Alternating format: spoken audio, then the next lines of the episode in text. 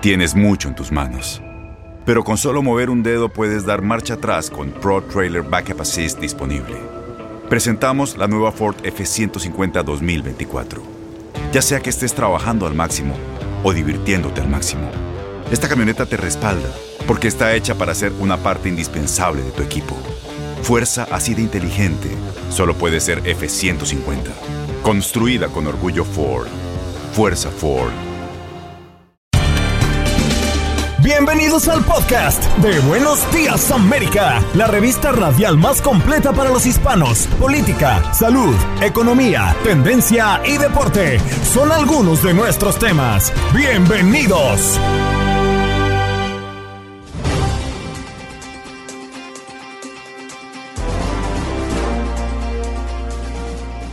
En Buenos Días América conversamos con Janet Rodríguez, corresponsal de Univisión en la Casa Blanca a propósito de que la nueva variante Omicron es motivo de preocupación, pero no de pánico, es lo que dice el presidente Biden. Mientras que el periodista Raúl Alberto Díaz desde Italia se conecta con toda nuestra audiencia para hablar de lo que está ocurriendo en ese continente, el G7 anuncia una acción estratégica para extender la vacunación por la variante Omicron.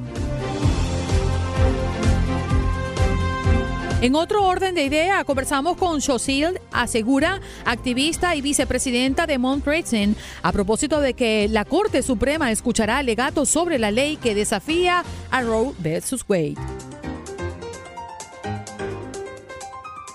Rosendo García, periodista desde Honduras, coordinador de noticias HRN a propósito de las elecciones en Honduras. Aún no se tiene a un ganador o ganadora pero el tiempo de espera podría alcanzar hasta un mes. Y Gabo Sainz con los deportes en nuestro contacto deportivo.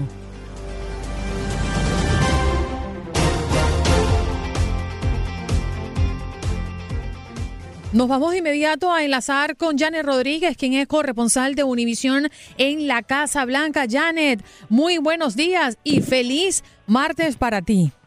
Buenos días, felicidades para ustedes también. ¿Cómo están? ¿Cómo pasaron el Día de Acción de Gracias?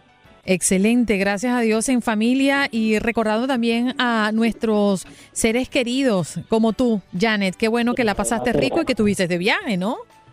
Sí, estuvimos de viaje en Pittsburgh con un frío tremendo, pero muy bien. Bueno, y al regreso de, todas estas fiestas y las que están por venir, Janet, el mundo está en alerta por Omicron. ¿Qué dice la Casa Blanca? Eh, ¿Qué es lo que has percibido? Sí, y disculpen por el compañero que tengo presente, pero la Casa Blanca... el, el gran Leo.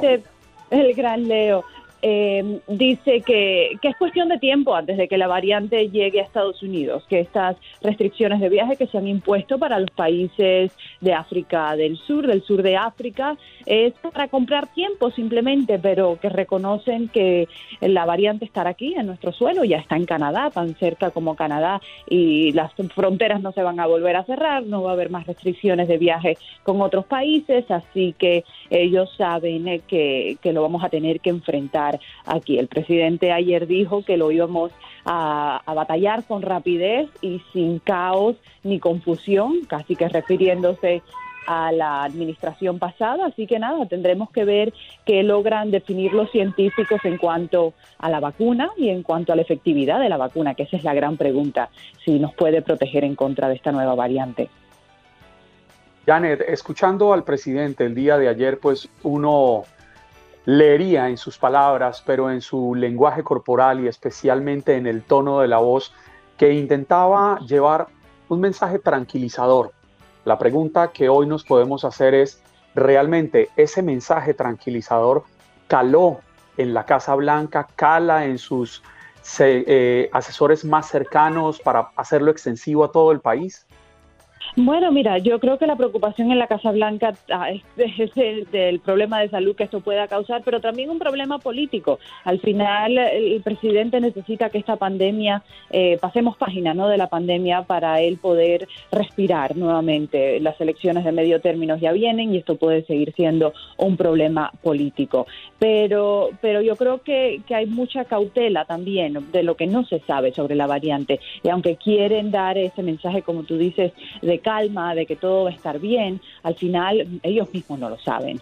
Y, los científicos, tanto el doctor Fauci como los demás que están trabajando en ello, eh, no pueden decir con certeza de que esta variante no va a ser tan transmisible como Delta, ni que no vaya a causar caos en el país. Así que vamos a ver con los, días y las semanas cómo se desarrolla esto. Así es, Janet. Eh, precisamente hablando de Anthony Fauci, eh, pues se pronunció y dijo que aunque la variante no se ha detectado aquí en el país, eh, posiblemente ya esté en Estados Unidos. Eh, ¿Se espera que se pronuncie en los próximos días? ¿Han, ya tú que tienes ahí de primera mano información, eh, ¿han dicho si se van a pronunciar? ¿Hay algo que ya se sepa esta mañana? Eso le preguntamos directamente a la Casa Blanca. Cuando se sepa ese primer caso, ¿quién lo va a anunciar? ¿Lo va a anunciar la Casa Blanca? ¿Lo va a anunciar un departamento de salud local de donde se encuentra el caso? No nos supieron decir con, certeza. Eh, yo creo, lo que sí sabemos, por ejemplo, que dijo el doctor Fauci, es que las pruebas PCR que ya nos estamos haciendo para detectar el coronavirus, sí detectan esta nueva variante. Así que va a ser cuestión de tiempo antes de que se detecte aquí en Estados Unidos. Pero sí, la, esa sigue siendo la gran incógnita cómo y cuándo se va a anunciar. Eh, las pruebas del virus también han bajado, muchas personas a lo mejor ya no se están haciendo la prueba con tanta, eh, con tanta frecuencia, así que a lo mejor no se detecte tan rápidamente si es que alguien tiene síntomas no muy severos y decide no hacerse la prueba. Así que veremos, yo creo que todos estamos así en, en un momento de espera eh, a ver cómo se desarrolla esta nueva variante. Yane, la semana pasada Biden tomó medidas para restringir los viajes desde Sudáfrica y otros siete países del sur de África a partir de esta semana. Y algunas otras naciones están restableciendo cierres severos para viajes y negocios eh, con el interés de evitar que la variante Omicron eh, se propague. Pero a Biden también le hicieron la pregunta de un cierre acá en este país y él fue muy directo, él fue muy mm, eh, firme al decir que no estaba siguiendo el ejemplo de esos países y que las personas eh, que están vacunadas y están usando máscaras no tienen necesidad de encerrarse. Creo que ese es uno de los grandes temores que podemos tener cualquiera de nosotros, un cierre posible. Exacto, exactamente. Yo creo que el presidente entiende muy bien que este país ya está exhausto de cierres, de eh, probables restricciones, más restricciones federales y demás. Y, ha dicho que no, que ahí no vamos a llegar, que, que ese no es el futuro independientemente de lo que pase con esta variante. Pero, como te digo nuevamente, yo creo que todos vamos a esperar eh, y, tener fe de que, de que no pase a más, de que la, de que la variante no sea eh, tan potente y que la vacuna funcione, pero si no, yo creo que la Casa Blanca tendrá que reconsiderar las restricciones que va a imponer, porque al final tiene que seguir luchando en contra de la pandemia de una manera u otra. Pero además, Janet, hay algo que está perfectamente claro y es que no es solamente el costo político que podría tener el cambio en las directrices que asuma la Casa Blanca a nivel federal, sino el cambio en las directrices, cómo podría impactar la economía del país cuando todavía no nos recuperamos del golpe recibido en el 2020. Tenemos la, cadena de suministros totalmente en, en, una crisis sin antecedentes en la historia. Esto podría ser el acabose en caso de que nos viéramos obligados a un nuevo cierre por que no nos hemos vacunado en un, en una, en un porcentaje importante todavía de la población. Todo es Creo que 80 millones, ¿no? Todavía no se han vacunado, Jan, esa es la cifra. 60, 60 y tantos millones todavía no se han vacunado la última vez que chequeé. Es mucha gente, sigue siendo muchísima gente. Y, y sí, es un cálculo político aquí en Washington. Como bien lo dices, la economía no está recuperada donde quisiera que la Casa Blanca esté. Y y nada, y, no pueden cerrar el país nuevamente porque ahí pierden las elecciones sí o sí del 2020. Van a enfrentar muchas demandas legales. Saben que hay muchos estados que no están obedeciendo las guías de los CDC actuales del uso de mascarillas. Así que sería casi que imposible volver a poner restricciones federales eh, de cierres y demás. Mm, Janet, gracias por estar esta mañana con nosotros. Eh, pues te agradecemos que hoy martes estés acá, sabiendo tus compromisos, ¿no? También con Despierta América y, y, con este tema que seguramente ocupa especial atención allá desde Washington. Un abrazo para ti. A ustedes, bye bye. Bye bye. Janet Rodríguez con nosotros, corresponsal de Univisión en la Casa Blanca.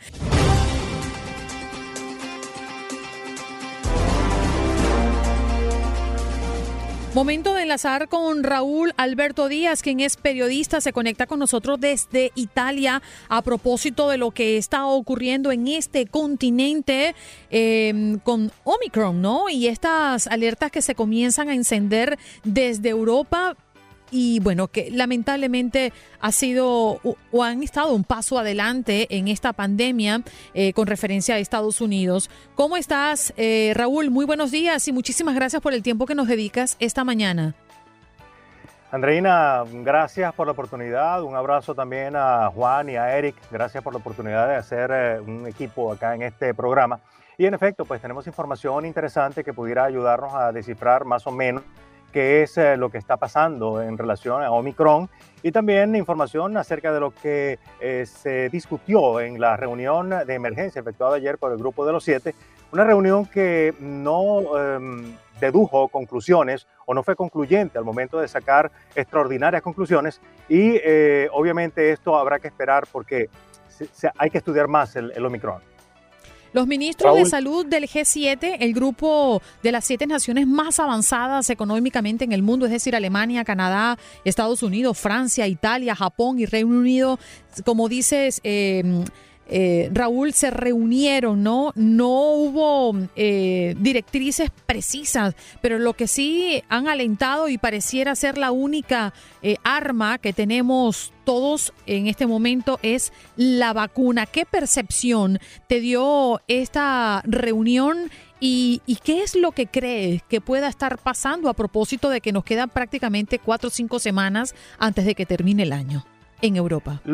Sí, lo primero que hay que considerar, Andreina, es que este grupo es un grupo básicamente económico que trata diferentes tópicos a nivel eh, de, de las relaciones internacionales. En esta oportunidad se han reunido se han reunido para tratar de eh, formar parte de los equipos de trabajo que están tratando de descifrar este fenómeno llamado COVID-19 pero eh, en la reunión de ayer solamente se llegó a dos conclusiones. Una, que hay que hacer una mejor distribución de las vacunas. Obviamente esto eh, es muy importante a la hora de frenar cualquier avance o cualquier eh, aumento de contagios a nivel del mundo.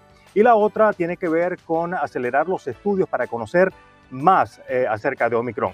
Pero aquí yo quiero hacer un, comentario especial porque mm, acabo de escuchar a la profesora Angelique Coetzel, quien es la presidenta del Colegio de Médicos de Sudáfrica y quien ha sido la persona, la doctora, que ha descubierto eh, la variante Omicron y además se ha convertido en la primera en el mundo en haber aislado la, la variante. De tal modo que este personaje debió, en las primeras de cambio, de una vez, haber sido invitada a esta reunión para que relatara conjuntamente con un equipo de trabajo especializado y no, eh, digamos, ministros que por su función política quizá estén un poco eh, desligados de lo que es el trabajo directo con las variantes o con los virus en este caso.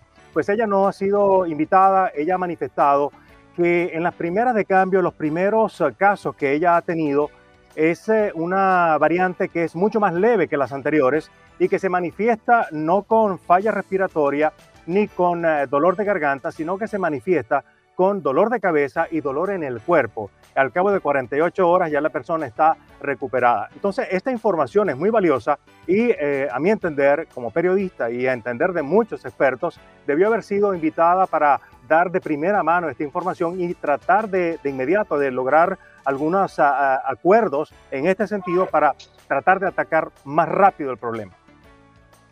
Raúl, hace año y medio veíamos a Europa paralizada en lo que fue el preámbulo de lo que luego se vivió aquí en Estados Unidos. Italia incluso fue un epicentro doloroso que dejó grandes enseñanzas al mundo entero. ¿Usted cree que en este momento Italia y Europa en general resistirían un nuevo encierro como el que vivimos en aquella época? Bueno, eh, eh, en aquella oportunidad recuerda que el factor sorpresa eh, fue determinante, tomó a todo el mundo desprevenido el, de donde se produjo el virus, pues digamos se retardó la información en comunicar lo que estaba pasando y en este sentido pues la sorpresa fue el factor principal. En esta oportunidad el país, un país como Italia o una región, un conglomerado como la Unión Europea, está preparado para asumir un reto como el que sería un segundo lockdown de magnitud, pero a nivel económico sería el daño irreparable. Pudiéramos soportar lo que es la carga, porque si la doctora Coetzel tiene razón, este lockdown podría, eh, digamos, curar a las personas en su casa, tal cual ella lo está haciendo en Sudáfrica en este momento. Sin embargo, el factor económico es determinante y entonces los países no resistirían un segundo lockdown. Y precisamente, y entiendo que el grupo de los siete se ha reunido para tratar de tomar cartas en el asunto, porque si a nivel sanitario se hace un lockdown de nuevo, pues a nivel económico los países no lo van a resistir. Es del Pero Raúl, hay mucha gente que, hay mucha gente que se niega y se han juntado para manifestar en contra de un nuevo cierre. Eh, yo creo que, que, no va a ser tan abiertamente aceptado como pasó en el inicio de esta pandemia. No sé cuál es tu percepción totalmente. Fíjate, por ejemplo, tengo unas cifras que estoy manejando y e indican. Eh, primero vamos a aclarar que eh, Europa no es la Unión Europea solamente. La Unión Europea es un organismo eh, económico-político que se ha creado para, digamos, hacer coincidir en los diferentes factores de la vida a los países más desarrollados. Pero Europa está compuesta por 52 naciones. De esas, solamente 27 forman parte de la Unión Europea. En este sentido, cuando encontramos eh, las tasas de vacunación de los diferentes países, encontramos a una nación como Portugal, por ejemplo, que tiene el 87% de, mm, de población vacunada. Luego está en el segundo lugar, si no me equivoco, está Islandia con un porcentaje similar y en el tercero España.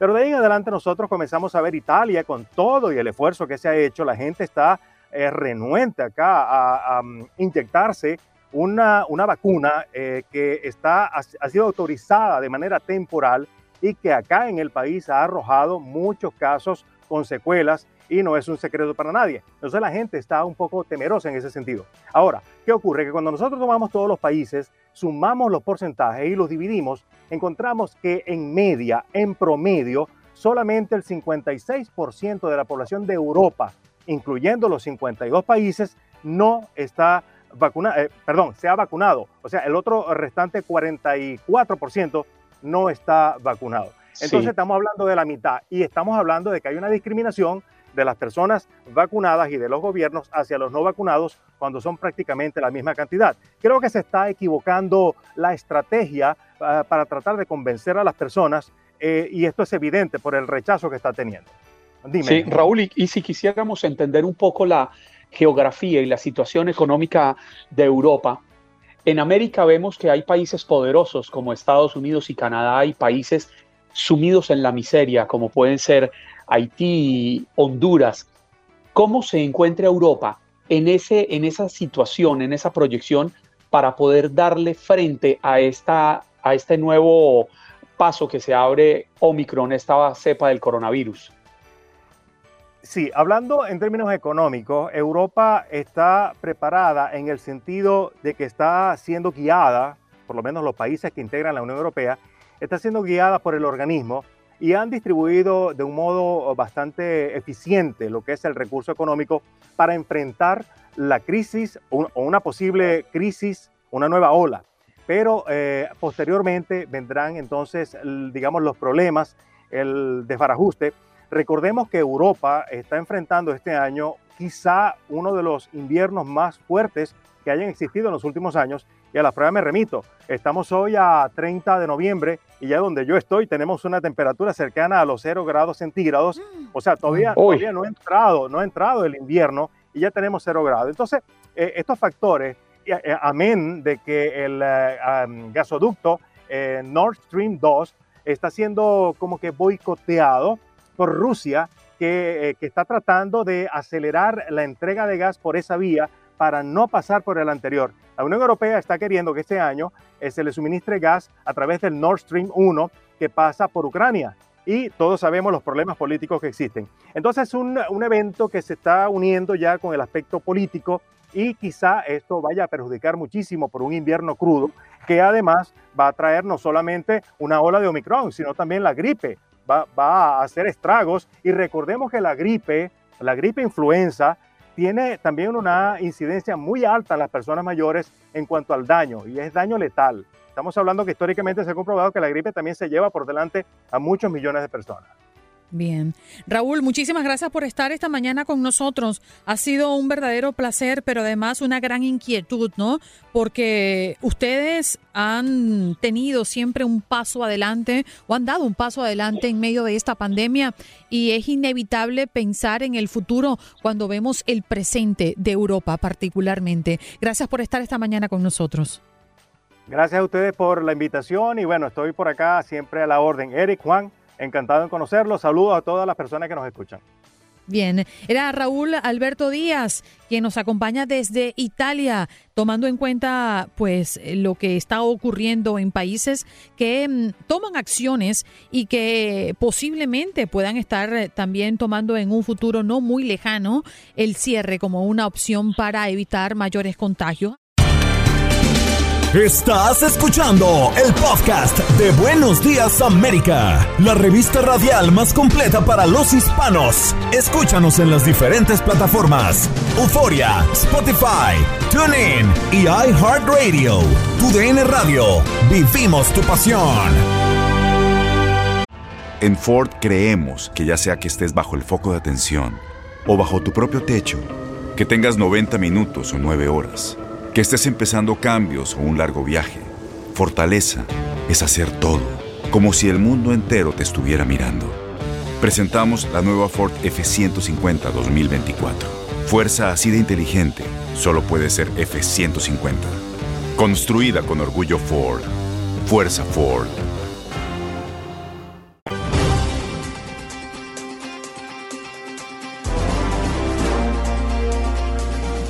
Vámonos de inmediato a conversar, en este caso, con Josil Oceguera, activista y vicepresidenta de Moms Reason. ¿Cómo estás, Sochi? Gracias por estar con nosotros esta mañana.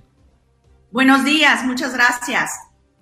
Bueno, y será un día, el día de mañana, quiero decir, importante, porque la Corte Suprema escuchará alegatos sobre la ley que desafía, pues, cambios, ¿no? Eh, sobre todo con la ley de aborto en Mississippi, que prohíbe el aborto después de las 15 semanas, dos meses antes de lo permitido federalmente. Oye, Josil, nos encanta escuchar tu opinión. ¿Qué tienes que decirnos? Sí, bueno, es el día de mañana la Suprema Corte escuchará este caso eh, que va a tener, bueno, una consecuencias muy trascendentales en generaciones. El caso de esta Suprema, de la Suprema Corte, em, que va a decidir la anulación de la ley eh, Roe versus Wade, que se pasó en los 60. Yo creo que lo más importante a resaltar en este momento es que seguimos viendo que los hombres en el poder están, insisten en, siguen haciendo todo lo posible por prohibir los derechos de las mujeres, los derechos reproductivos y de salud, y que somos las mujeres las que debemos decidir las leyes sobre nuestra salud y sobre cuántos hijos queremos tener o no queremos tener incluyendo las mujeres, em, bueno, las mujeres de bajos recursos, porque esta ley afectaría especialmente a las mujeres que no pueden viajar a otros estados.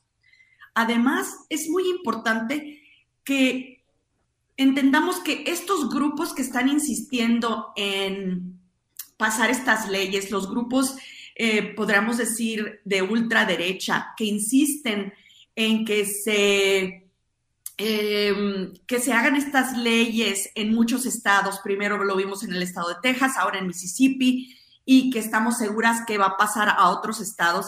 Estas personas siguen insistiendo que el uso de vacunas y el uso de cubrebocas está, eh, no respeta sus derechos de personales. Entonces, estas mismas personas son las que están insistiendo en, em, en pasar estas leyes que deciden sobre los derechos de reproducción de las mujeres. Entonces, es un poco hipocresía y, bueno, eh, ni quien los entienda, ¿no? Sí, Xochitl, yo, yo quisiera preguntarle, eh, para poner un poco en contexto a nuestros oyentes, han pasado casi 50 años desde cuando en 1973, en enero de ese año, eh, se llegó a este fallo de Roe versus Wade. Sin embargo, han intentado cambiarlo, han intentado darle mayor alcance, como han intentado restringirlo, dependiendo de quién está en el poder y de qué jueces ha puesto quien esté en el poder. ¿Por qué no hemos logrado ponernos de acuerdo sin necesidad de que cuando llegan jueces de derecha traten de pisotear los derechos o, las creencias de los de la izquierda y viceversa, porque esto no se trata de ser republicanos o demócratas, se trata de ponernos de acuerdo, de entendernos. Sí, y especialmente la Suprema Corte, que debe ser parcial, eh, se supone que debe ser parcial. Eh, en este momento tenemos tres jueces, tres personas que fueron eh, asignadas por el presidente Trump especialmente en el caso de derecho de vida, de los de, de él, él anunció que sus tres jueces iban a ser específicamente jueces en contra del aborto. Y esos tres jueces que tenemos en este momento pueden decidir, ¿sí? Este caso, pueden decidir generaciones y generaciones de mujeres que han estado luchando por sus derechos en este país y en todo el mundo, porque recordemos que esto va a ser un pivote, es un efecto dominó no solamente en otros estados, sino en todo el mundo. ¿Sí? estamos, estamos viendo que estos tres jueces asignados para eh, estar en contra del aborto por el presidente Trump van a decidir estos casos. Entonces no tenemos una Suprema Corte parcial, no la tenemos. Y es algo muy preocupante, especialmente para, los, para las personas de color, para las latinas que queremos, eh, que, queremos el acceso eh, libre y sano a nuestros derechos. No los vamos a tener en el estado de Mississippi específicamente hay solamente una clínica de acceso a salud reproductiva, una clínica. Así mismo es. Y, algo interesante de este caso es que precisamente el fallo que, que, que, que saldría de aquí, ¿no? Sentaría un precedente e inclusive eliminaría lo que sería, si fuese a favor, ¿no? De, Em, de, la, restricción ¿no? de, contra el aborto, eh, derrumbaría lo que es Roe versus Wade y además el caso de Planned Parenthood y de eh, versus Casey, que conduciría a prohibición y, severas restricciones de aborto en 26 estados. O sea que aquí se está viendo un caso que no solamente eh, repercutiría en, en, Mississippi, sino también sería, se extendería a otros estados. Ahora bien, yo creo que la pregunta importante aquí, ¿hasta dónde estarían las mujeres comprometidas? Si tú que eres activista, podrías tal vez responderme esta y respondernos esta pregunta. Pregunta, ¿hasta dónde estaría la mujer comprometida eh, a no practicarse un aborto? O sea, me refiero a qué cantidad de semanas estaría el compromiso, cómo sería, cómo se, se, vería esto a nivel compromiso legal eh, para la práctica del aborto. Sí, yo creo que también depende de, de, las personas, del derecho a decidir. No puedo hablar por otras mujeres. Eh, sin embargo, en nuestra organización Moms Rising y Mamás con Poder, nosotras estamos, em, somos respetuosas de, lo que decide cada mujer, especialmente si se, da el caso de un incesto o una violación, ¿sí? Estamos hablando de que no podemos, em, hay tantos casos que lo dejamos a juicio de la mujer. ¿sí? Si, nos, si nosotros como mujer, que, eh, yo como mujer, em, soy la única que sé mi caso, ¿sí? Yo quiero tener control sobre lo que yo voy a decidir en mi familia y en mi, y en mi salud. Y lo que está causando estas leyes es que van a poner en riesgo la vida de muchas mujeres que lo van a hacer escondidas, que lo van a hacer en sus casas y que lo van a hacer sin, un, em, sin una persona eh, que esté em, capacitada, sin un doctor o sin una enfermera que las cuide y que lo haga sanamente. Entonces, pero antes de despedirte, porque nos quedan un par de minutos nada más, antecedentes, importante tomarlo en cuenta para entender qué probabilidad hay con la decisión que se pueda tomar en este caso específicamente. El primero de septiembre entró en vigor la ley de aborto de Texas y es la más restrictiva del país, que solo permite la interrupción del embarazo hasta las seis semanas de gestación, cuando muchas mujeres aún no saben que están embarazadas y no contemplan excepciones, ¿no? En casos de incesto o violación. ¿Tú qué crees o cuál será para ti el término que tenga este caso? Bueno, el día de mañana veremos. Yo creo que sí vamos a perder poco a poco, tal vez no todo el control de en un solo día, pero poco a poco vamos a estar viendo restricciones eh, de, la Suprema Corte en diferentes casos. Va a ser pasito a pasito y las, las activistas y todas las mujeres debemos de, de estar poniendo atención, porque esto esto no va a ser de una, una decisión, sino va a ser de muchas decisiones de la Suprema Corte, que está a manos de supremos, de, de, los jueces que son ultra conservadores. Bien, Chosil, gracias por estar con nosotros esta mañana, ¿eh? Gracias a ustedes. Ella es Osil eh, Oseguera, activista, y nos viene a hablar de la Corte Suprema que escuchará alegatos el día de mañana sobre la ley que desafía a Roe versus Wade. Vámonos de inmediato a Honduras. Tenemos a Rosendo García, quien es periodista, coordinador de noticias de HRN. ¿Cómo estás, Rosendo? Gracias por estar esta mañana con nosotros. Un fuerte abrazo, buenos días. Eh, bueno, aquí estamos para compartir con ustedes cómo ha sido el desarrollo postelectoral en nuestro país. Sí, Rosendo, vamos a, vamos a introducir un poco el tema porque Xiomara Castro, la esposa de un expresidente de izquierda eh, depuesto por un golpe, tomó una gran ventaja en estas elecciones, pero definir un ganador podría tomar inclusive varios días. Ambos partidos se declararon victoriosos la noche del domingo. ¿Cómo están las cosas en Honduras y cuánto crees tú que hay que esperar para conocer un veredicto? Bueno, las leyes en nuestro país establecen que hay un mes después de pasado el proceso electoral para escuchar la declaratoria del órgano electoral. Pero lejos de lo que pasó el domingo, hoy ya, dos días después, tenemos las cosas claras.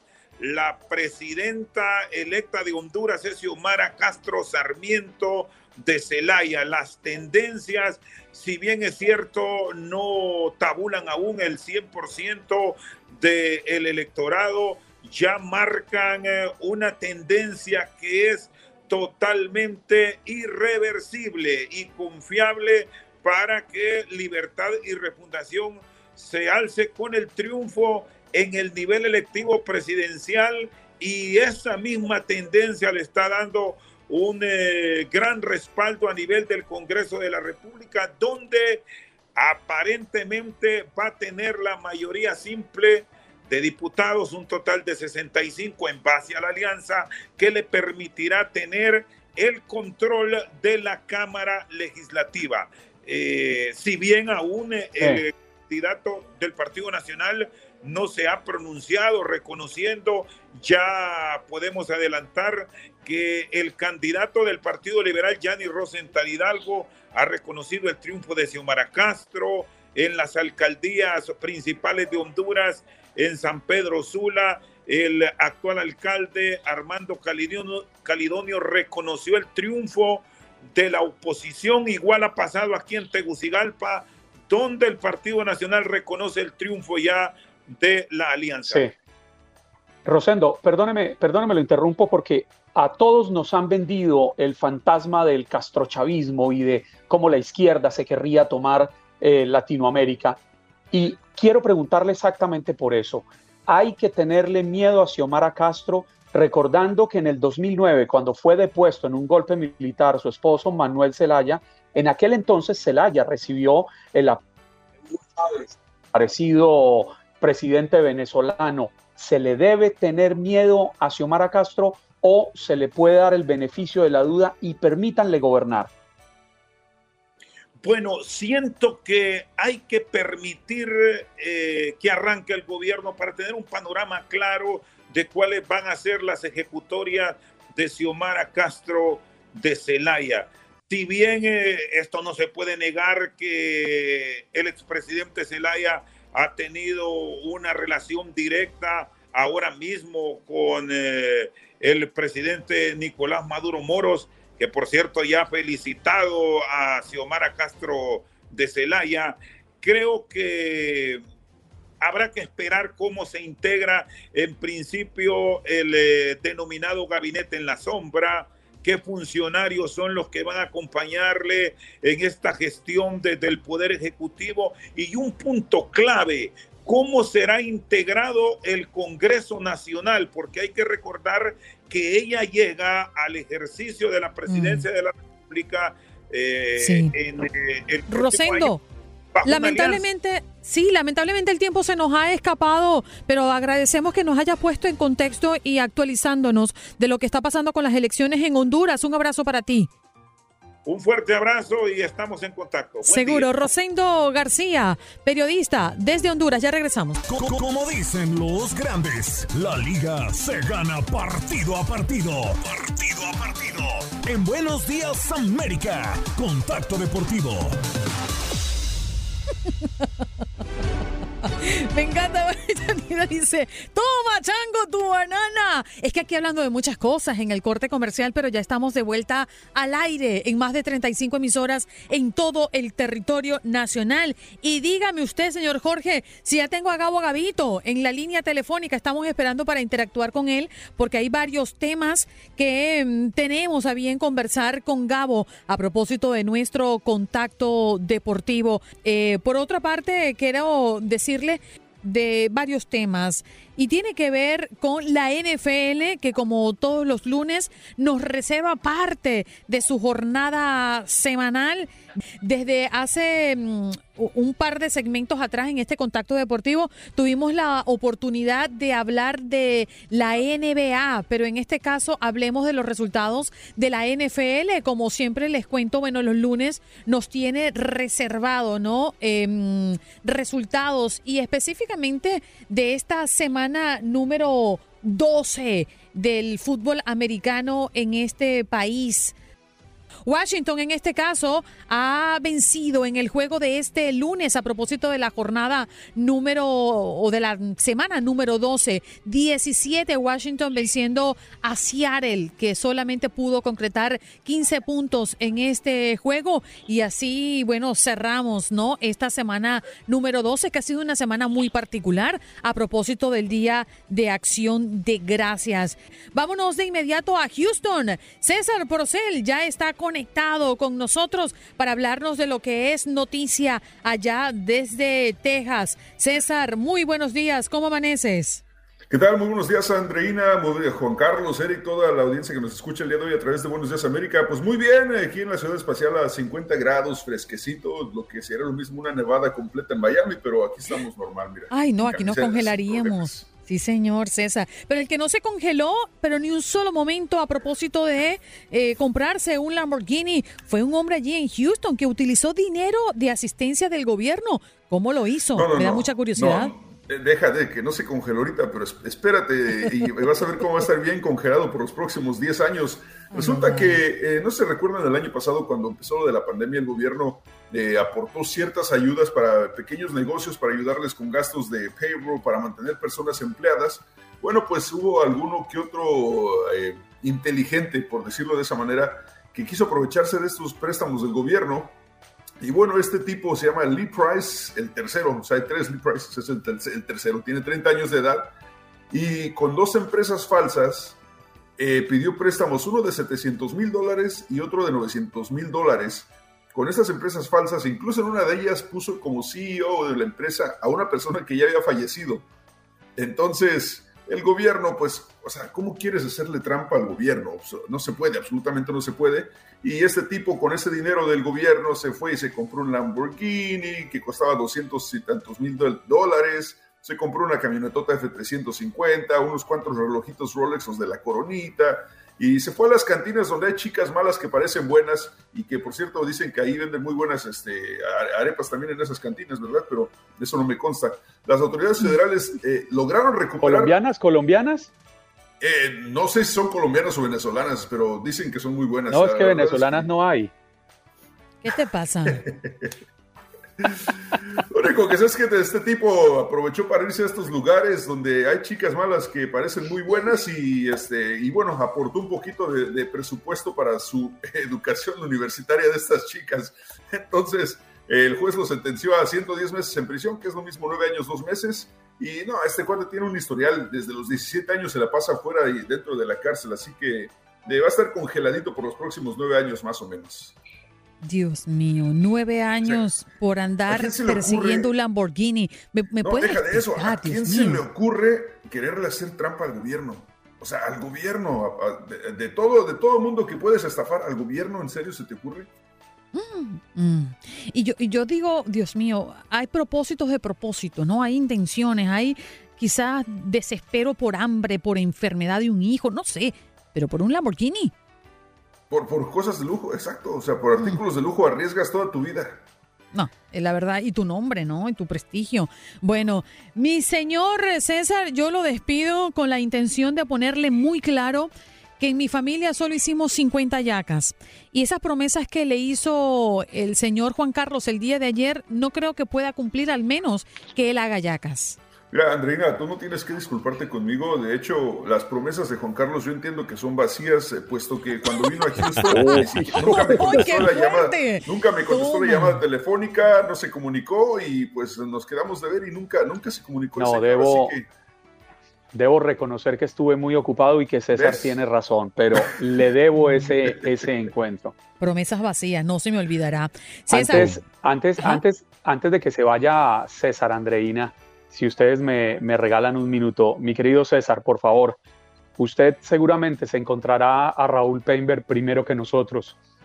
Hágale extensivo de parte de Buenos Días América de este equipo que tanto lo quiere, nuestra solidaridad, nuestro abrazo fraterno, nuestro cariño por el lamentable deceso de su señora madre, la señora doña Aura Díaz, quien partió a una nueva mejor vida Muchos seguramente se preguntan por qué Raúl Peinberg no estuvo hoy con nosotros a las 9 de la mañana.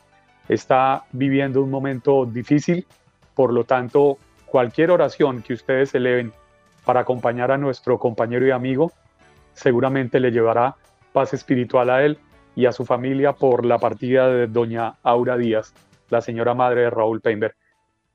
De acuerdo, claro que sí, con todo gusto. Si yo veo a Raúl, le, extenderé nuestras condolencias de parte de todo el equipo de Buenos Aires América y, por supuesto ya, ya me comuniqué con él para hacerle llegar también eh, condolencias el día de ayer que me enteré que la verdad es eh, una situación bastante lamentable. Así que nuestro, todo nuestro cariño y nuestras oraciones para la familia Peinberg que está pasando por estos momentos tan difíciles.